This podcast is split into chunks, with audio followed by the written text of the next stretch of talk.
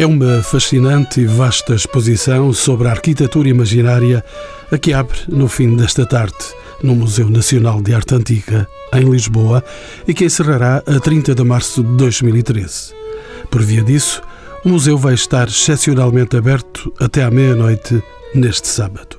Os visitantes vão testemunhar a presença de mais de uma centena de obras nacionais e estrangeiras, dispersas por sete núcleos do século XIV aos nossos dias. Viajaremos pela arquitetura enquanto ideia, metáfora, ordem e autoridade. Olharemos as maquetes e os esboços dos mais representativos arquitetos portugueses da atualidade e que nunca foram concluídos. São nossos convidados Delfim Sarto, especialista em teoria e crítica da arte, e curadoria de exposições de arte contemporânea, Rafael Moreira, professor de História da Arte e Arquitetura na Universidade Nova de Lisboa, e António Filipe Pimentel, doutorado por Coimbra em História da Arte. Ele é o diretor do museu e comissário da exposição, a quem peço que me diga o que se entende por arquitetura imaginária. A arquitetura imaginária foi uh, o título que uh, achei que se adequava melhor para delimitar o território onde estamos a falar de arquitetura, no sentido da planificação, da criação e concepção do espaço e todos os valores associados à composição arquitetónica, à margem do território construído. Portanto, a arquitetura que não se construiu, a arquitetura que não se construiria nunca, que não se destinava sequer a ser construída, mas que é todavia relevante enquanto ato, enquanto concepção e enquanto experiência. E precisamente por isso há um subtítulo da exposição hum, que ajuda a orientar melhor e que declina pintura, escultura, artes decorativas, sendo embora redutor como todos os títulos, em todo o caso, transporta-nos de facto de imediato para esse território onde a arquitetura vive enquanto disciplina, porque é muito importante, o que estamos a falar é da arquitetura sempre, mas vive fora do território pragmático para que ela aparentemente eh, é concebida, que é o de se materializar em edifícios de pedra e cal. Entretanto, posso perguntar-lhe, professor António Felipe Pimentel, a ideia central, ou seja, o fio condutor desta exposição é a arquitetura. Já me falou das arquiteturas enquanto criação, conceito e ciência? É disso que tratamos. Também, exatamente, porque a arquitetura é uma arte-ciência, é uma arte especial e exatamente por isso existe até, de algum modo, atualmente, uma certa tendência para definir uma história da arquitetura à margem da história das artes, que não é exatamente, confesso, a minha praia, mas em todo o caso entendo hum, que isso assenta exatamente nos pressupostos de que a arquitetura tem uma componente de ciência aplicada, hum, decorrente exatamente das necessidades da estática, da estabilidade, etc., hum, que, que lhe é muito própria e que a aproxima e ajuda a que o pensamento arquitetónico se entrecruze com a evolução do próprio pensamento científico e desde logo a partir do Renascimento, quando a arquitetura também constitui as suas bases teóricas e quando, e não por acaso, a arquitetura tem um substrato teórico muito mais espesso do que qualquer das outras disciplinas estéticas. Todo o, o tesauros da tratadística renascentista foi instrumental para a evolução do pensamento arquitetónico, para a própria prática, como vulgarização de soluções e pelo entrecruzamento que tinha, e que aliás nas estruturas pedagógicas existia, com a geometria, a aritmética, a astronomia, eh, outras áreas do domínio científico. E porquê esta delimitação cronológica do século XIV à contemporaneidade, ou seja, aos nossos dias? Porquê? Bom, eh, não há uma delimitação cronológica na exposição, deliberadamente, eh, precisamente porque o que se está a analisar é uma questão, a debater é uma questão. Todavia, essa questão é operativamente debatida no, em associação com o património português, com o território experimental português e, por conseguinte, com o património produzido ou acumulado em Portugal e, nesse sentido, eh, interagente com, enfim, a viagem formal e estética que o país faz. Isso leva, de facto, a que o arranque eh, da narrativa da exposição eh, se situa no final da Idade Média, a partir do século XIV, século XIV, XV, XVI. Mas exposição viaja deliberadamente numa assumida diacronia. Eh, ela não constitui um percurso por eh, um fio cronológico, mas um percurso a partir de tópicos, de questões que são enunciadas.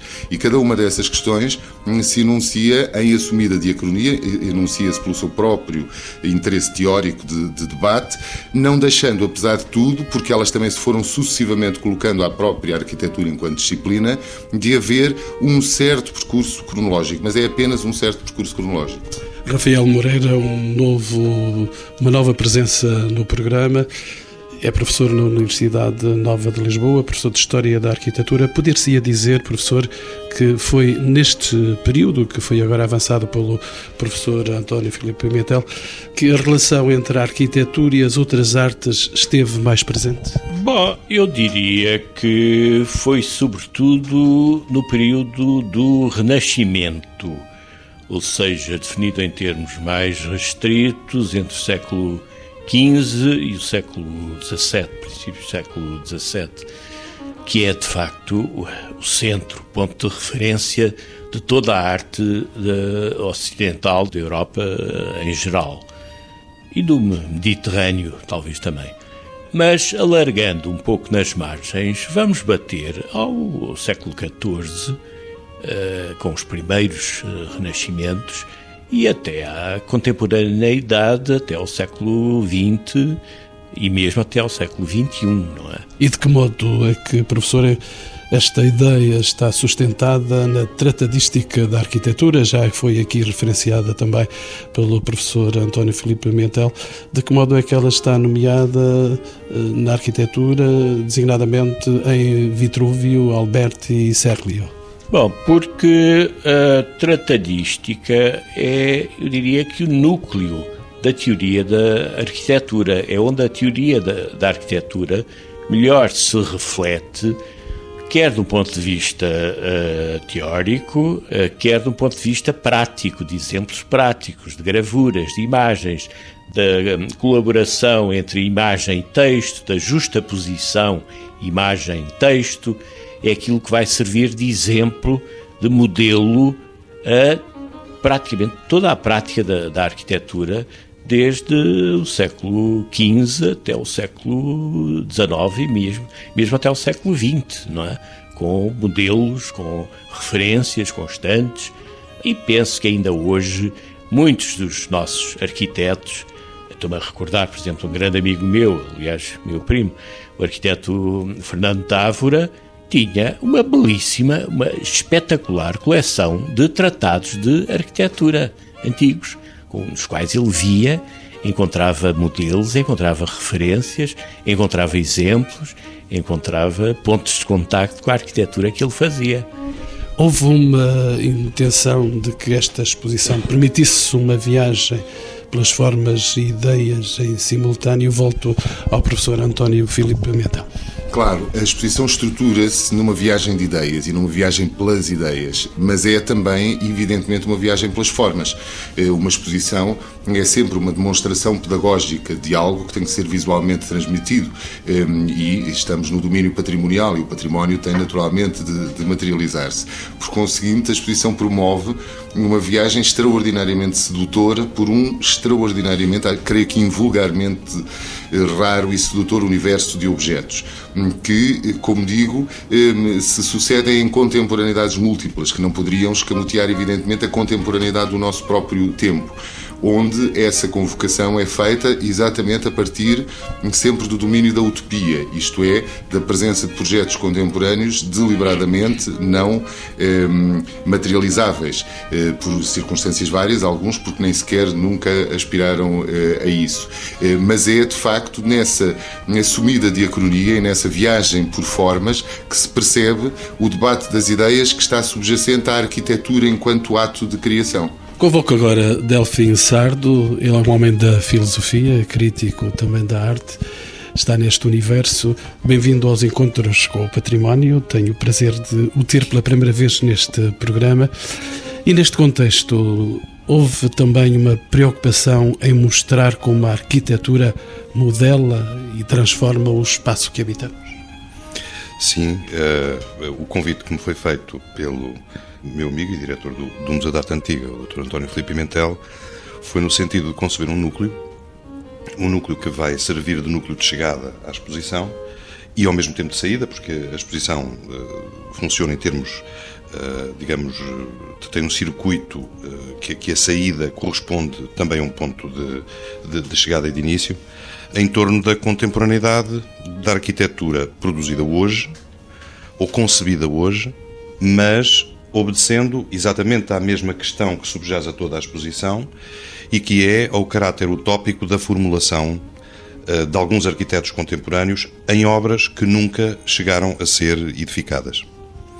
Este lado tem uma particularidade muito curiosa na arquitetura, porque a arquitetura, ao contrário do que acontece com, digamos, as artes visuais em geral, a arquitetura uh, é para ser experienciada uh, fisicamente no local. Quer dizer, quando nós, uh, quando nós falamos ou mostramos arquitetura numa exposição, temos sempre um problema que é um problema muito complexo, que é como é que se pode mostrar arquitetura sem estarmos a viver o espaço arquitetónico.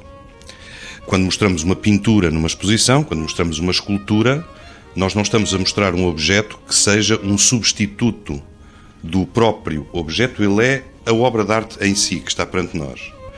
Quando mostramos um modelo arquitetónico, quando mostramos plantas, quando mostramos desenhos, nós estamos a mostrar substitutos.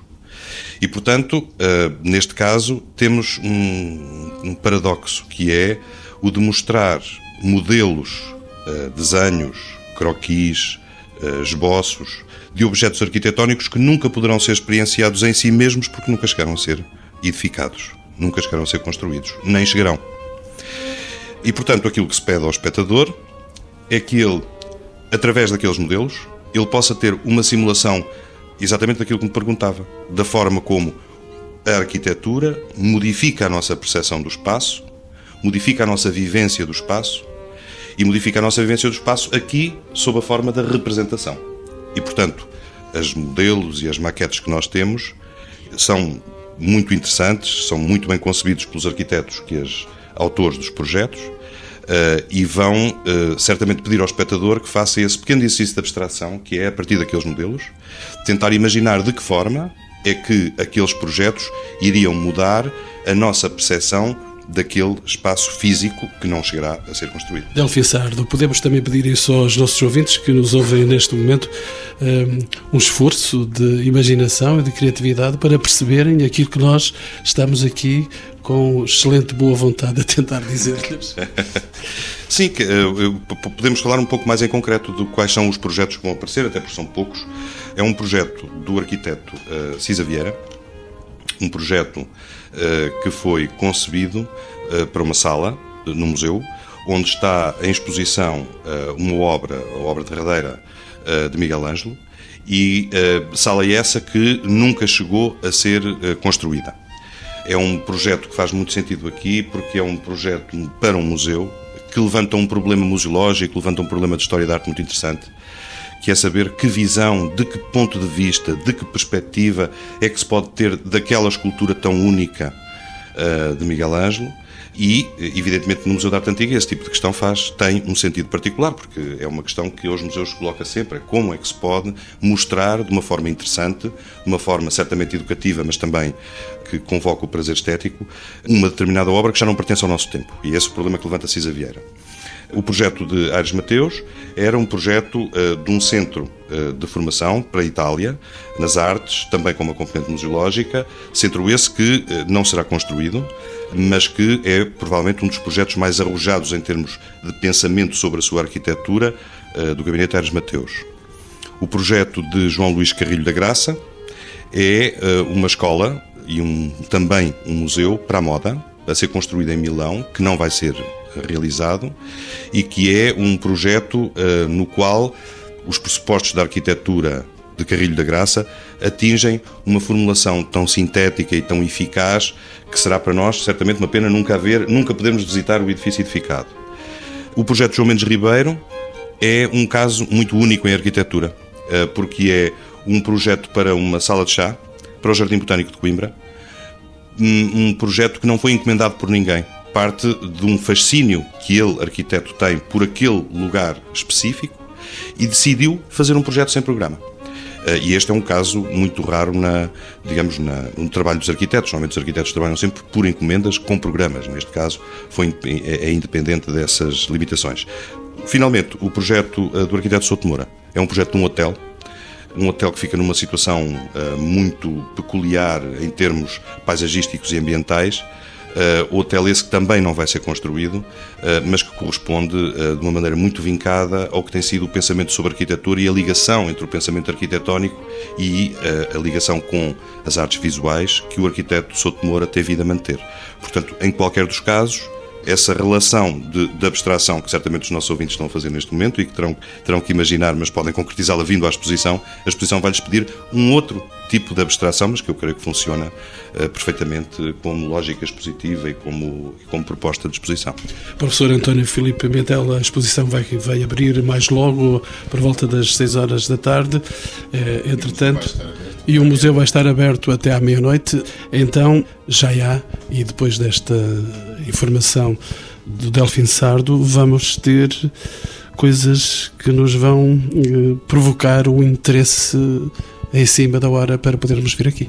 Bom, trata-se de uma exposição muito grande, uh, ocupa todo o piso zero do, do museu, que reúne um conjunto de 135 peças, todas elas excepcionais. E, por conseguinte, é impossível uh, evocá-las, evidentemente, todas, mas se se imaginar que a exposição arranca um, com estes cinco projetos que o meu colega Delfim Sard acaba de uh, enunciar.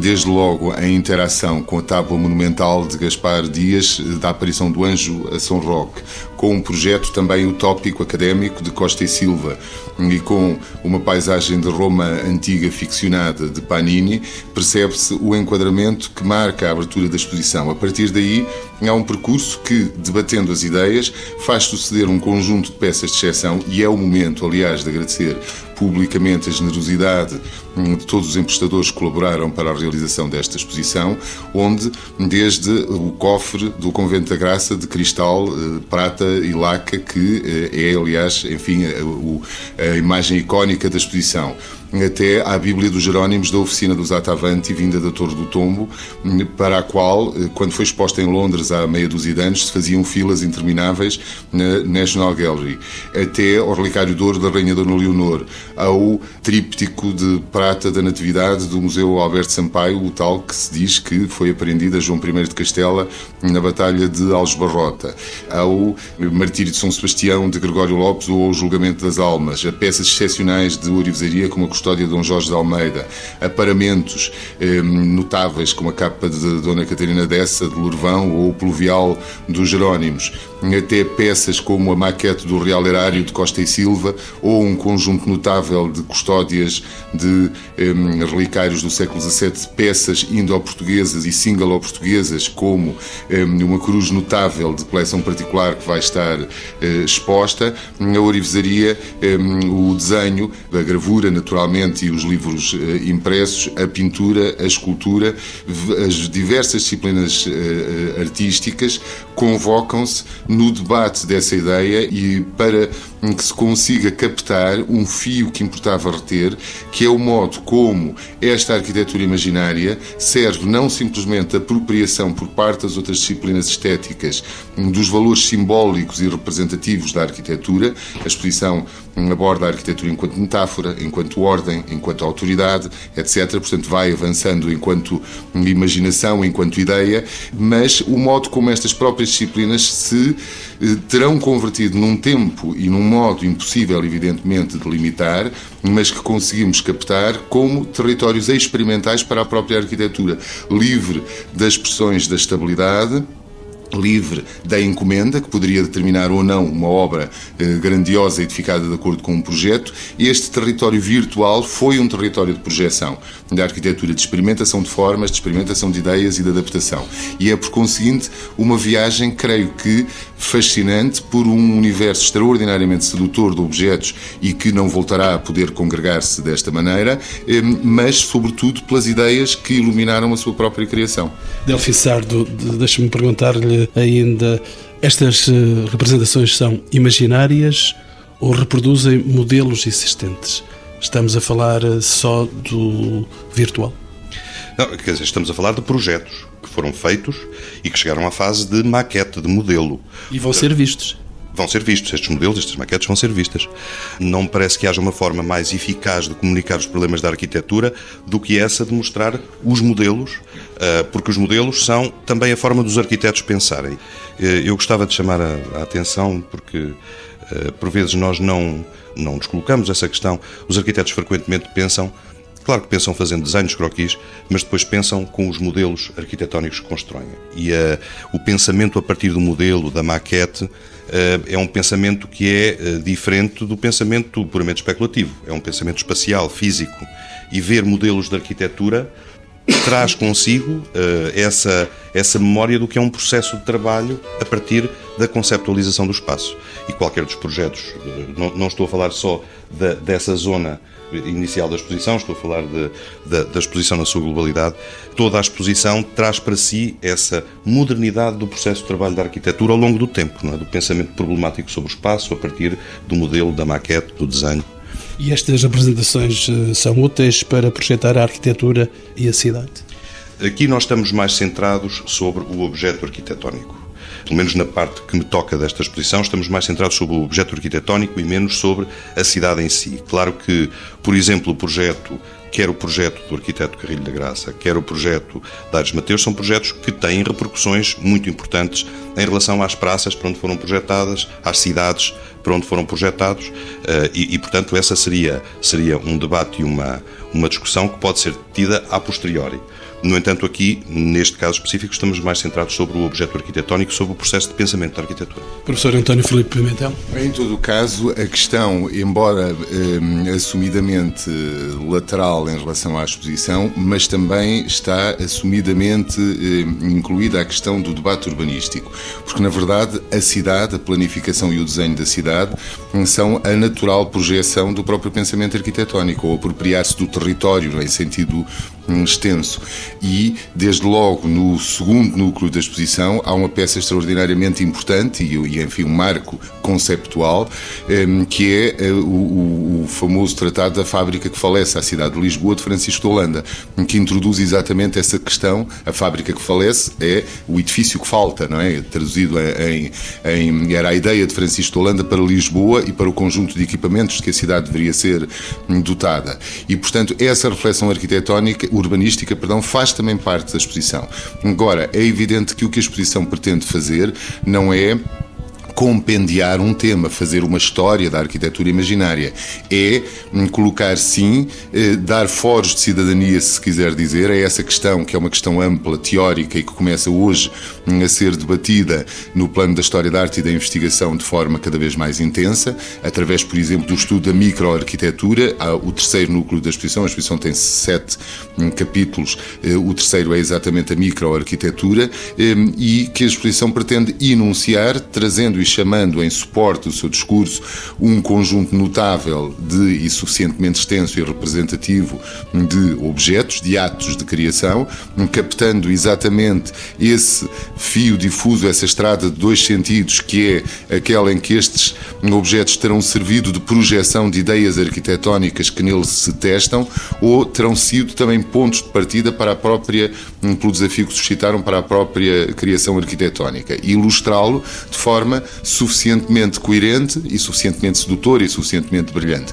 mas não, evidentemente, explorando e encerrando exaustivamente a questão. Aliás, já agora, se me permite só, um, o catálogo de apoio à exposição, que é em si também uma, enfim, é o que vai ficar a partir da exposição e que é um catálogo magnífico, convoca exatamente sete autores, dois dos quais presentes, os meus ilustres colegas e amigos, professor Rafael Moreira e professor Delfim Sardo, hum, precisamente com esse repto de de trazer sete perspectivas diferentes sobre cada um dos temas, mas não focadas a partir do mesmo ângulo, de maneira a que se perceba a riqueza semântica deste tema hum, e, e, e que a partir daqui a exposição seja seminal em relação, isto é, venha a gerar uma investigação, um trabalho mais aprofundado, um futuro de percurso nesta mesma estrada que agora de algum modo se abre. Professor Rafael Moreira, já que foi dito que tem o segundo núcleo por sua conta, eh, e tanto quanto posso ver, idear arquitetura. O que é que nos vai dizer nesse texto que já escreveu? Sei que já escreveu, com 10 páginas. Eu, antes disso, queria complementar uma coisa que o António Pimentel acaba de dizer com respeito à falta de atenção dispensada ao aspecto urbano.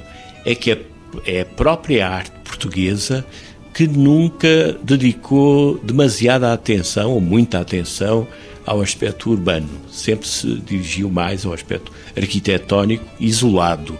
Nós não temos, por exemplo, na nossa pintura, nada de comparável com os famosos painéis de cidade ideal de Urbino, de Baltimore ou de, ou de uh, Berlim. Nada que se pareça. Uh, há uns quadros de vistas de cidades a cidade de Lisboa, mais concretamente, que apareceram ultimamente, que aliás vão ser objeto de uma exposição no próximo ano em Londres, eh, que são dois painéis da Rua Nova dos Mercadores, talvez de finais do século XVI, princípios do século XVII, e uma vista da, da Fonte del Rei em Alfama, que eu pessoalmente acho que é um falso do século XIX, mas isso é outra, outra história mas não há uma tradição de pintura de paisagem urbana em Portugal. Eh, por isso, isso explica essa, essa lacuna da, da, exposição. É que, de facto, a arte portuguesa nunca foi muito para aí voltada. Feita a sua observação, o segundo núcleo que dirige, que inventou, recriou? Bom, eu não inventei nenhum núcleo. Foi-me foi -me pedido, foram-me dadas algumas linhas e eu escrevi um pequeno texto, bastante denso. Bastante... Idear a arquitetura. Exatamente, sobre a arquitetura ideada. E tentei concentrar-me sobre a teoria, a arquitetura pensada, mais do que ideada, pensada, a arquitetura pensada. Ou seja, Exato, vai aí alguma diferença? Na, uh, sim, a arquitetura ideada tem um sentido mais, mais vasto, mais lato. Eh, eu tentei concentrar na arquitetura pensada, ou seja, na arquitetura teórica, eh, na questão dos tratados, da tratadística. Eh, tenho uma ficha, por exemplo, sobre o tratado da fábrica, o tratado manuscrito, não chegou a ser impresso, da fábrica que falece à cidade de Lisboa de Francisco de Holanda, que eu, aliás, no texto procuro datar, ele está datado 1571 mas eu no texto defendo que 1571 é uma espécie de data simbólica, talvez do, do início de, da redação do tratado e que o tratado terá sido escrito, na verdade, por volta de 1575, mas isto é um pormenor depois a ser discutido pelos eh, especialistas. E traz-nos aí alguma obra? Obras mesmo, uh, sobretudo quadros, sobretudo quadros. Há duas ou três peças de orivesaria, ao cofre, o famoso cofre de, Veneza, de cristal de Veneza, e, sobretudo, peças de pintura com fundos arquitetónicos, em que eu procuro, no meu texto introdutório, chamar a atenção para o facto de eles terem sido pintados, quase tudo obras do século XVI, de eles terem sido pintados uh, à vista de maquetes de arquitetura, ou seja, o pintor utilizou, serviu-se como modelo para os seus quadros de maquetes feitas em madeira, eh, como casas de bonecas, eh, da qual o pintor se serviu para pintar eh, os fundos dos seus, dos seus quadros. Delfim Sardo traz-nos a arquitetura enquanto ideia. Sim, a arquitetura enquanto ideia, mas no caso, enquanto ideia experienciada, projetada, de facto. Há um aspecto que eu chamo um pouco a atenção e chamo também a atenção no texto que eu escrevo para o catálogo, que é sobre a relação entre as práticas artísticas no século XX e a prática arquitetónica. Já se falou que, historicamente, a prática da arquitetura e a prática das outras artes, nomeadamente as artes, uh, diz-se hoje, das artes visuais, uh, está uh, absolutamente cruzada desde o Renascimento e, e, no século XX, esse cruzamento, embora seja um, um, século de grande autonomia do trabalho arquitetónico, é também uh, um século durante o qual esses cruzamentos se exerceram de uma forma muito intensa. O movimento moderno implicou isso? O movimento moderno implicou isso, de uma maneira muito, muito vincada. como os desenvolvimentos mais recentes, eu diria desde a década de 50, reforçam essas ligações entre, a prática, eh, entre as práticas artísticas e as práticas arquitetónicas. No caso das, das, das peças que temos à exposição, todas elas são oriundas de arquitetos que têm uma grande intimidade com as práticas artísticas e, portanto, há questões de espaço das práticas artísticas que vêm à superfície também nestes projetos arquitetónicos. E, portanto, trata-se de pensar essa, essa ideia de arquitetura num determinado cruzamento com as ideias de arte que o século XX foi gerando ao longo do tempo, frequentemente contraditórias, conflituais, eh, e que, no caso da prática, das práticas arquitetónicas, elas vêm a encontrar-se nos projetos, absorvidas, transformadas e retrabalhadas pelos arquitetos no seu exercício. Professor eh, Pimentel, tem algumas salas por sua conta eh, e gostaria que me falasse da arquitetura enquanto metáfora. De que é que falamos quando falamos de metáforas em arquitetura? Por minha conta, como comissário científico, estão as salas todas e nenhuma. Eu estou simultaneamente dentro e, e deliberadamente fora. Eh, a arquitetura, enquanto metáfora, eh, é o núcleo cujo porta-voz, cujo arauto, digamos assim, é o nosso colega professor Paulo Pereira. E visa exatamente debater o momento em que a arquitetura se apropria dos valores simbólicos eh, e liberta dos valores estruturais, se assume exatamente no seu pleno pleno simbolismo, em relação, nomeadamente, com toda esta cultura do Renascimento que aqui foi evocada ehm, e que, na sua própria tentativa de síntese entre o legado antigo, ele próprio também simbólico, e os valores da tradição cristã, ela própria, por seu turno, antiga também, ehm, que tenta criar eh, formas de diálogo entre a imagem, o conceito e a forma. E esse é o momento, digamos assim, a exposição a partir da antecâmara de que já falámos, que é a arquitetura enquanto ideia e que projeta para essa noção de que a arquitetura é codesamental, é como dizia o Leonardo da Vinci da pintura, é antes de mais algo que surge na mente e que depois ganha eh, forma e plasticidade, passando pelo idear a arquitetura, que é exatamente o caminho inverso, como já foi dito, em que se vê como é que se instrumentaliza esse pensamento arquitetónico que passa depois para a materialidade das coisas e entrando pelo território da microarquitetura, que é o, terceiro núcleo, onde nós hum, sofremos a, a, somos introduzidos nesse domínio liliputiano, digamos assim, que é o modo como a arquitetura de repente passa do macro ao micro, do monumental ao uh, microscópico, e entramos então nesse debate da arquitetura como ideia, a arquitetura como ordem e a arquitetura como autoridade. Uh, são momentos essencialmente simbólicos de apropriação e de declinação das potencialidades simbólicas da arquitetura, desde logo a geometria, a sedução do círculo, hum, como metáfora do universo, metáfora da criação e, por conseguinte, do Criador e do princípio criador, logo do princípio divino, que faz ela própria uma viagem muito longa, desde a antiguidade, passando pela própria tradição medieval, pelo próprio românico, pela, pela, pelo Templo de Jerusalém, pelo túmulo de Cristo, de planta centralizada, pela rotunda de hum, Tomar, por exemplo, até explodir no Renascimento numa declinação hum, quase que recorrente em múltiplos suportes que se vai chegar a projetar no Barroco. Mas é exatamente então que também todos esses instrumentos apanhando a onda, digamos assim, da laicização do Estado, da cultura e do sistema, vão ser apropriados pela própria arquitetura hum, centralizada do poder real ou do Estado central, como se quiser. E aí estamos no tal domínio diacrónico, do mesmo modo que a arquitetura, enquanto autoridade, aparece primeiro enunciada a partir, por exemplo, da arte da Contra-Reforma, mas hum, rapidamente associada a todo o sistema autoritário que tende a usar o classicismo como valor simbólico. E, de novo, regressamos à contemporaneidade. Portanto, estamos sempre neste vai e vem permanente entre tempos e cronologias a partir da análise dos conceitos. E a exposição fecha justamente por onde começa com a arquitetura enquanto imaginação, ehm, que é exatamente, ou melhor dizendo, a arquitetura imaginária, que é exatamente o título da exposição e o título do último núcleo, no qual nós chegamos, por exemplo, ao Portugal dos Pequenitos, ou à hum, Exposição do Mundo Português de 1940, ou à Expo 98 dos nossos dias. E saímos exatamente por onde entramos, pelos projetos de Souto Moura, Cisa Vieira, Cardilho da Graça, eh, Manuel Aires de Mateus e João Mendes Ribeiro. Uh, professor Rafael Moreira, é uma observação. Salvo erro, as últimas peças da exposição são uma série eh, belíssima de desenhos dos Bibiena.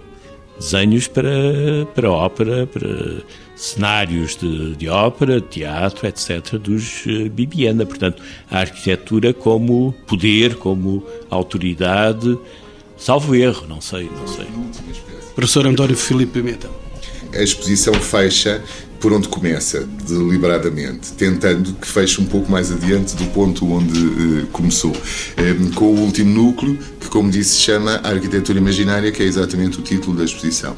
Um, e aí iremos passar por diversos domínios, nomeadamente os domínios associados àquilo que assumidamente é ficcional na própria cultura do tempo. Isto é. Isto é, vamos ter três filmes Sim, mas antes dos três filmes vamos passar, por exemplo, pela pintura de perspectiva idealizada para os tetos, que é declaradamente uma, uma, uma arquitetura de imaginação e de ficção, eh, pela arquitetura hum, cénica eh, da cenografia teatral, os projetos, por exemplo, notáveis do, dos Bibiana, hum, feitos para a corte de Lisboeta e onde se exploram todas as virtualidades de uma arquitetura de fantasia como, uma, como um espaço infinito e a exposição termina, enfim, esse núcleo é bastante mais rico do que estou a enunciar, com três filmes que eh, eh, reportam para três situações de progressiva contemporaneidade, onde esse domínio da ficção é também deliberadamente assumido. O caso do Portugal dos Pequenitos, como visão retórica, simbólica e liliputiana de um país ele próprio ficcionado, eh, o país ideal da casa, da casa portuguesa, dos monumentos, etc., habitado por crianças, a exposição do mundo português como exposição universal e o conceito das grandes exposições temáticas, e aqui reporta para o urbanismo, eh, que são, uma, uma vez mais, eh, trazendo presente essa ideia que está ligeiramente ao lado, mas que não deixa de estar na exposição, contudo, quando ele tem também de ficcional, de um oásis de paz e de celebração numa Europa em guerra, e finalmente a exposição do mundo, a exposição de a Expo 98, a exposição universal de Lisboa, com tudo quanto ela tem, não só da apropriação, também de um urbanismo ficcional, mas de um Portugal de sucesso que hoje, com a retrospectiva que a crise nos dá, não deixa de ser interessante perceber a tão poucos anos de, de distância. Eh, e, de algum modo, radicalizando essa chegada à contemporaneidade que, deliberadamente, foi o ponto de partida da própria exposição. Para concluir, ainda gostaria de saber dos meus ilustres convidados se esta exposição pretende abrir novas pistas para a investigação em História da Arte. Bom, eh, eu, eu no, no, meu caso específico eh, estou a trabalhar com zonas muito, muito recentes da produção arquitetónica. Certamente que ela abre possibilidades para a história da arte do futuro, espero bem que sim. No texto com que tive o gosto de contribuir para o catálogo, eu proponho precisamente uma, um entendimento destas diferentes modernidades a partir deste pensamento sobre o espaço que é centrado sobre o, sobre o sujeito, não sobre o espaço que formata o sujeito, mas a maneira como o sujeito segrega o espaço em que vive. E eu acredito que esta é, é um campo muito interessante para uh, uma visão sobre a história da arte e sobre a história da arte a ser feita sobre o tempo mais recente da produção arquitetónica e também da produção artística, nomeadamente em Portugal. Professor Rafael Moreira, esta é uma questão que lhe diz especial afeto. Sim, eu penso que sem dúvida alguma que a exposição vai abrir chamar a atenção e, e abrir pistas e caminhos para muitas investigações na área da história da arte. António Filipe Pimentel, eh, novas pistas para uma grande viagem. Sim, eh, eu penso que aquilo que Rafael Moreira acabou de, de dizer é, é, muito pertinente. Esta eh, arquitetura imaginária não nos convoca para um universo de ficção, mas convoca-nos para um universo real. Convoca-nos, sim, para um universo de reflexão, que é outra coisa. Precisamente porque a exposição se materializa, é uma viagem por objetos, portanto, essa materialidade existe. Mas existe o pensamento que está por trás dessa materialidade. E foi isso que a exposição pretendeu essencialmente convocar. E esse pensamento é muito importante porque ele faz parte da nossa realidade. Ele dá-nos uma visão muito mais espessa daquilo que nós fomos e daquilo que somos do que poderíamos efetivamente imaginar se não estivéssemos tão atentos a esta imaginária questão. Não é por acaso, de algum modo, creio que, se pode, que isso está subsumido no próprio um discurso da exposição, que a exposição abre com um conjunto de cinco arquitetos de prestígio portugueses, de prestígio internacional, dois dos quais prémios Pritzker, eh, e que a arquitetura portuguesa contemporânea tem internacionalmente o prestígio que tem. É porque ela é a herdeira deste lastro reflexivo que emerge da Idade Média eh, e vem até hoje. Isto é o país que somos, muito mais às vezes do que a espuma que nos confunde. E é preciso, de facto, e é este o trabalho dos historiadores, dos críticos, das pessoas que trabalham e refletem sobre o património, é exatamente o de trazer à superfície toda esta memória demasiado esquecida, mas que afinal de contas é possível exumar da forma brilhante, creio eu, como a exposição eh, o, o, demonstra, eh, através de eh, uma sequência de peças que ilustram claramente um percurso fascinante, sedutor e magnífico. Não por acaso vale a pena dizer, uma percentagem talvez raramente concentrada de peças classificadas juridicamente como tesouros nacionais compõem esta exposição. Hum, creio que poucas vezes será reunido um conjunto de peças que tão abrangentemente detêm essa classificação eh, jurídica.